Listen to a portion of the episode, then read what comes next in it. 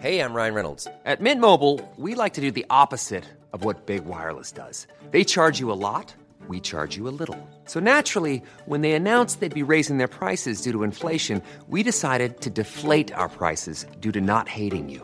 That's right. We're cutting the price of Mint Unlimited from $30 a month to just $15 a month. Give it a try at mintmobile.com slash switch. $45 upfront for three months plus taxes and fees. Promo rate for new customers for limited time. Unlimited more than 40 gigabytes per month. Slows. Full terms at mintmobile.com. Swear.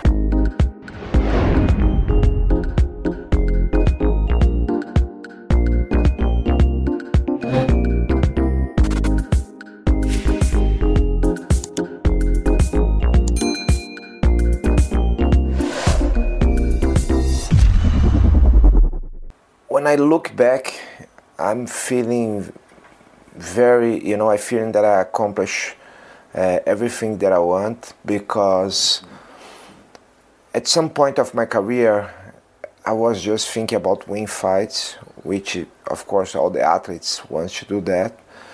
But after many years, I started to realize that I was representing something much bigger, which is the Brazilian Jiu-Jitsu martial art and the community of Brazilian Jiu-Jitsu.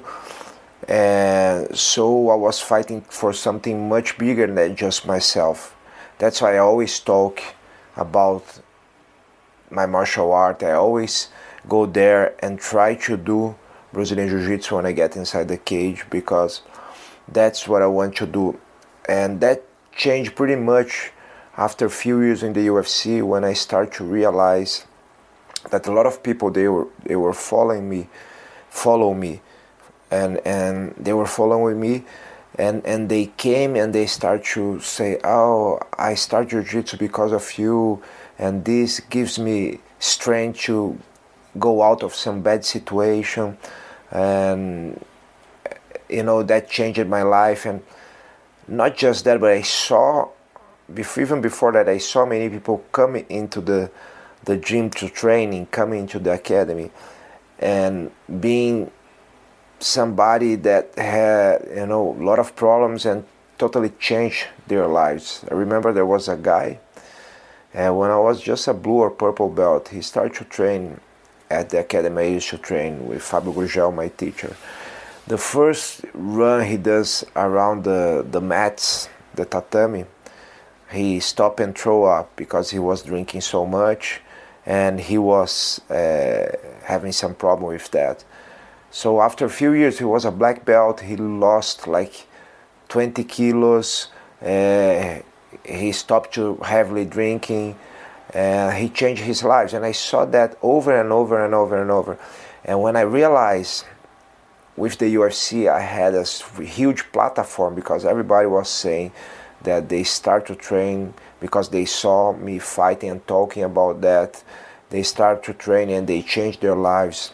There was, you know, a, a story that I always say that I was signing uh, papers, uh, signing photo photographs in an event in Las Vegas, and it's a big event they, they used to have uh, every every year and just for MMA fans and, and a lot of fighters go there and they sign uh, things for the fans. They take pictures. There is the the, the all this uh, place they sell clothes of MMA clothes and, and memorabilia all these kind of things. So it's uh, a big event in Las Vegas, and I was signing the papers like there was a big line. I was like for two hours signing and I was kind of tired and then somebody came to me and said Demian can you please sign that for me and I said oh yeah of course you know and, and I was that you know I was doing that uh, for many hours. So I start to sign the photo he said and sign this other one for me. I said okay no problem. And then he said look that that one is for me but this one you put for this friend of mine because he actually he's in, coma. He cannot you know talk but he can uh, see and he loves you loves your style. He loves jiu-jitsu and he will feel so much better if i just show him this stuff so then you start to realize how big is the event that you're fighting, how big you know was already the UFC, and how much you can influence people. And so why don't use that to something bigger than just uh, think about your own uh, accomplishments. So when I start to have this feeling of mission, everybody changed my life. In my opinion, the toughest uh, training that you can have is a grappling training. It's very grinding, very grueling, and I think you know, even if you're really well prepared, when you're grappling, you will get tired no matter what. If you grapple uh, with a guy that is your level, the same level, or better than you, you're gonna get tired. I think striking, you learn better how to deal with the, the stamina because it's more aerobic uh, thing, in my opinion. But grappling is is more anaerobic, and you can you know be on the ground, be stand up, and then you change all the time from on the ground on stand up, on the ground on stand up, and that's makes it really tiring this kind of training. You carry on your opponent's weight all the time. And i think grappling is the, the hardest discipline to train and to be prepared. And mma of course is the pinnacle of, of the, the martial arts because you've gotta be good in everything. So if you have a good stamina for grappling you need to adapt that also to let's say you grapple for some few seconds, then you release. You need to be ready to strike. It's a different kind of uh, preparation because then you need to be relaxed again. You cannot be tensious, and at the same time, when you're striking and you you you you're more relaxed, and then when you grapple, we need to be ready to do that also. So it's something that is very tricky to training, and people are still figuring out. It's evolving, but it's is that's why I like so much. It's very challenging. Yeah, one one great moment of my student career as a jiu-jitsu practitioner was when I have the the opportunity to meet with my idol Rickson Gracie and, and train with him. So that's a long story that you know for many years was a dream for me to train with him because he was my idol since I was teenager. And I always looking after him and looking for you know everything he was doing. So when i start to fighting mma i had a, a manager paulo vasconcelos a friend of mine and he knew rickson so he said rickson demian really you know wants to train with you. That's a dream for him and one day you know he said okay he can come here. He was living in brazil at that time. That was like 2008 maybe. And he said he can come to my apartment and we're gonna do some training. So i fly to rio de janeiro because i live in sao paulo. And i go there i remember walking to his apartment and thinking that's crazy that you know remember all the, the filming passing through my mind when i watch him fighting first time back in 1994 that I went to a old uh, martial arts store in São Paulo, in downtown São Paulo, and I saw a video of a guy fighting, and then uh, he guillotines the, the, the guy, it was a Japanese guy, Rickson guillotined the guy uh, on the fight in Pride, I think it was Pride and the guy tried to lift he just jumped and fall in the other side of the guy. For me that was amazing. And since that day i was like following him and and you know i remember to see who is that guy? How he can do that? You know with so much uh, skill. And so i was walking there i said i can't believe i'm gonna train with this guy that is my idol. And he opened the door there was just a mat on his apartment i remember you know the living room was like a big mat. And then he said okay come here let's warm up a little bit. What, what do you do from this position? What do you do? And then we start to do some situational training from specific positions, and, and that was great because, you know, he as we, I understand how deep is his love for our martial art because he just forget about the time. He was just so deep into that class, so concentrated that you know we did I think almost three hours talking and and, and he didn't care about the time. He, was just there for that. He was present, and I remember till today like the sun was kind of going down and the, you know from his window I could see the the beach there, the ocean. One so good feeling that I still remember remember it today. Uh, one day, you know, many years after that, I had I read my kids, and I was with my kid Lorenzo watching a TV, and I put a choke, which is like a very famous documentary of Rickson, and then I put and said, Lorenzo, watch that. That was you know a guy that you know was my idol and uh, now he's my friend, you know, and, and this and that. And then Lorenzo, my son, he came to me and looked to me and said, Daddy, you, you very lucky. Yeah? Uh, I said, why? Because you get to meet all your idols. Uh, because I was talking also about Royce and the other guys, Renzo. And then he's, I said, man, I never realized that because, you know, many people they have idols but they, they never get a chance to meet them. And I, I had the chance to become friends with many of them.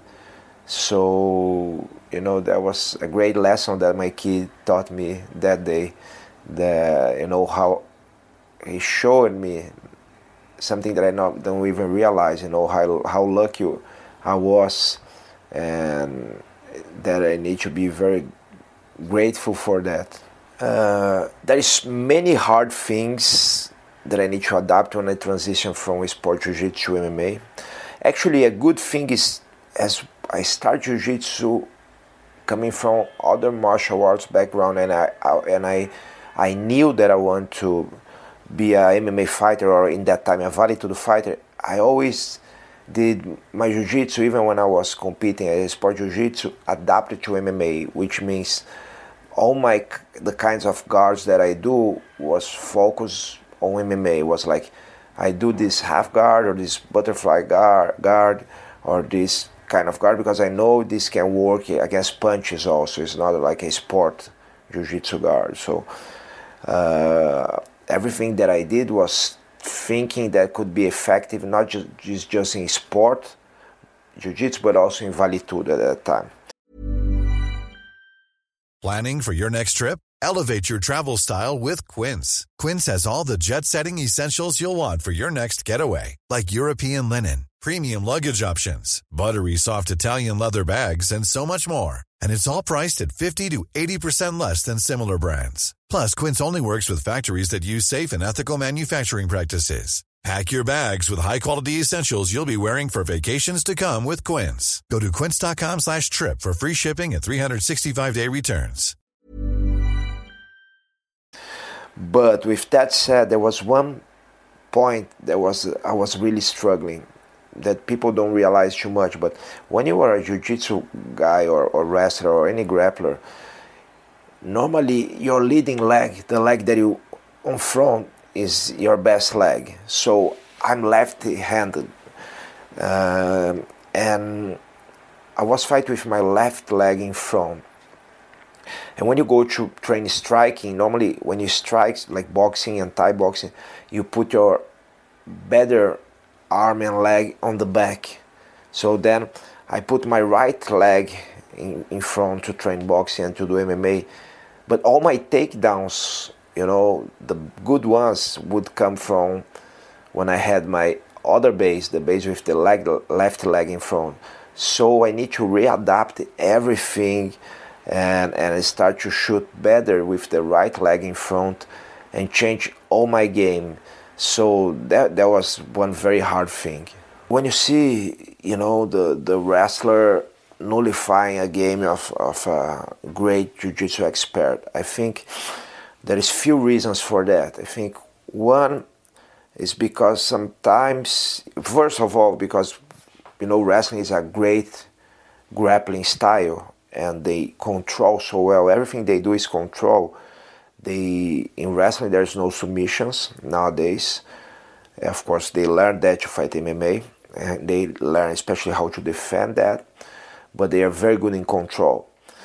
But there is few reasons that they can control a jiu-jitsu guy in a fight. And the first one is the time the time limit because nowadays you have five minutes you know rounds which is is not so long to develop a good grappling game. So nowadays you gotta train if you are a good grappler. If you want to be a good grappler like a good jiu-jitsu fighter in mma you want to train to rush when you fall on the ground. You don't have time anymore like it used to be in the past when the rounds are longer or there was no time limit. So when you you need to learn on the train that when you fall down, you either gonna sweep, submit, or stand up if you cannot do any of those stuff. The only thing you cannot do is to accept the guard for a longer time in a way that you end up losing the, the round. So you know, if you want to be a good jiu-jitsu uh, fighter in MMA, you need to practice to be very active when you fall, especially on bottom, because if the guy is is he knows that and and he will know that you're a great jiu-jitsu like a world-class level jiu-jitsu fighter he will just try to stall there and buy time and win the round. He's not looking to pass our guard. He's not looking to submit you. He maybe is looking for some punches just to keep the fight there. And and the, the, the way you should do that, and during training, you should do drills and exercise that every time you fall on bottom, you gotta be very active to do, you know, some specific positions. That's how I trained when I was fighting, for instance, Ben Askren, that I knew one of the, his strategies could be.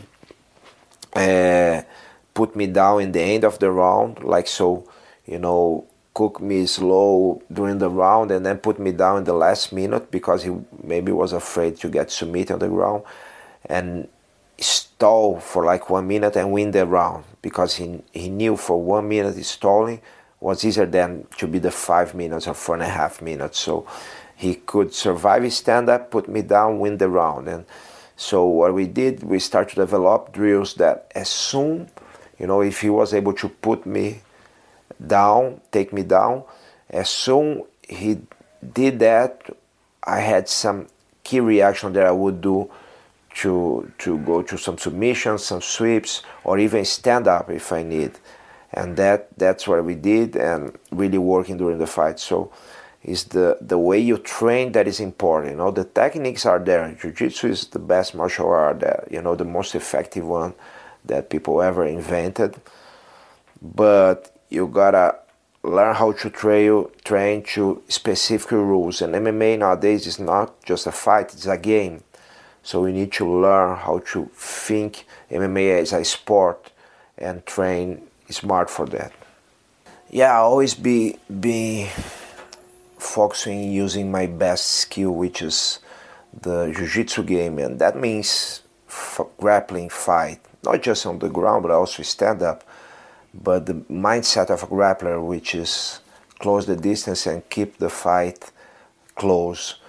And for in one point of my career, maybe you know, from 2010 till 2012 for like a couple years, I was training a lot of boxing, and I kind of you know got a little bit, uh, I forgot a little bit of my jiu-jitsu skills, and that was important because I learned some striking that I need better. I really got into that, but at the same time, I realized that I was missing my main skill, and I start to think, okay, if you're like a world champion in kickboxing, or like a, a K1 or Glory champion, and you go into MMA, you're gonna train the other skills, the other uh, abilities like the grappling side, like stand up on the ground, to use better what you do better, like what you what you do better is your striking.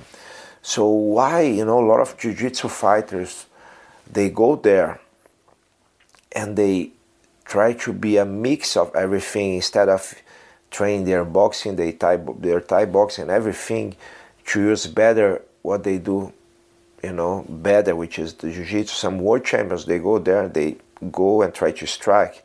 It's the same. It's crazy because it's the same thing that I, you know, uh, a glory champion or K1 champion go there and try to start just take the the opponent down and try to go to the ground or pull guard and throw away everything he did all his life is is for me something that is there is no reason is is something crazy to do that. It's hard to say what my best and my worst memories in MMA career. I think the me- best memories are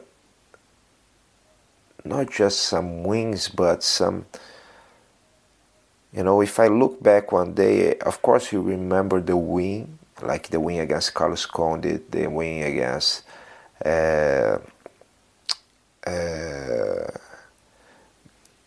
Ben Askren, the win against Chael, and you know they were all great wins. But not just that, but what happens, you know, behind the scenes with all my coaches, we traveling together, we training together, we go sometimes do a, a wrestling camp in US with uh, friends and everything we enjoy together, you know, doing what we love and, you know, meeting nice people and be able to see great fighters from all styles, like great boxers, great Thai boxer. One worst memories, I, I think, you know, every loss is a, is a very, very bad memory. But in one point, you start to look back and see that of course every loss was was important you know because you you use that to develop and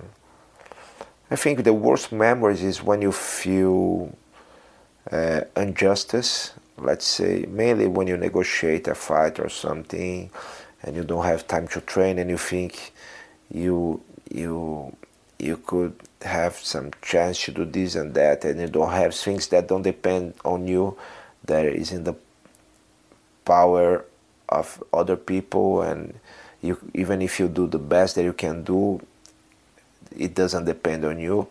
That that's memories that sometimes are you know are tough. But with that that, that said i think i don't i'm not gonna remember the the bad memories. I don't think there's nothing lost. I think i will remember just the, the good things. Nowadays the guy who impressed me the most is Charles because he he pulls out very tricky submissions. He's very skillful. I know him since he was a kid, and he's great. And of course, you know Khabib is a great grappler too. I remember when he was starting the UFC, I was fighting at the same card. I think was my first fight as a welterweight um, in in Las Vegas, and Khabib was fighting that same card. I don't know if it was his first fight or second fight. And Leonardo Vieira, one of my coaches, he said, "Look, Demian Leandro, my brother, he trains Khabib at AKA, and man, I trained with this guy, and he's amazingly good and tough." And I said, "Really? He's a good wrestler?" He said, "No, no, no. He's a good jiu-jitsu fighter. He can do well in jiu-jitsu. He's great. His background is for wrestling, but he's a great jiu-jitsu fighter. He will be champion one day." And he was right. And and he's great. It's great to see his grappling skills. Uh, I think you know. I would say Khabib and Charles nowadays the ones that most impressed me using Brazilian Jiu-Jitsu. The absolute BJJ goat for me, in my opinion, there's two guys. I had the chance to fight both. Uh, with one, I had the chance to train for many years, and one is Marcelo Garcia, because you know, especially because what he did, you know, with his size, that he was not a huge guy, you know, fighting and winning ADCC and World Champions for me was amazing. So, for me, he's maybe the best pound for pound ever. And the other one, I think, is Roger Gracie, because of course everything he did, gi and no gi, in jiu-jitsu, and he's also, you know, can, you know, he ties with Marcelo with the best of all time.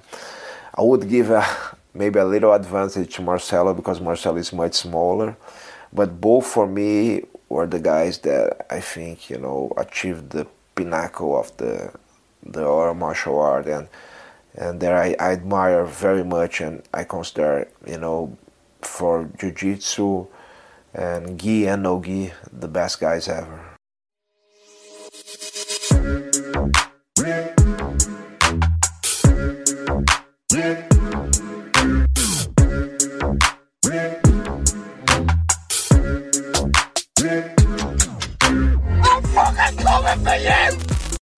Et voilà, c'est la fin de votre épisode du podcast La Sueur. Si ça vous a plu, n'hésitez pas à nous mettre les 5 étoiles sur Apple Podcast ou sur Spotify. Vous pouvez aussi nous laisser un petit commentaire, ça nous aidera beaucoup.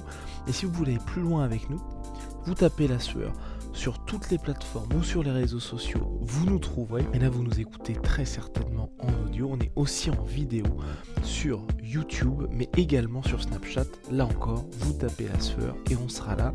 Merci de votre fidélité et à très vite pour de nouvelles aventures.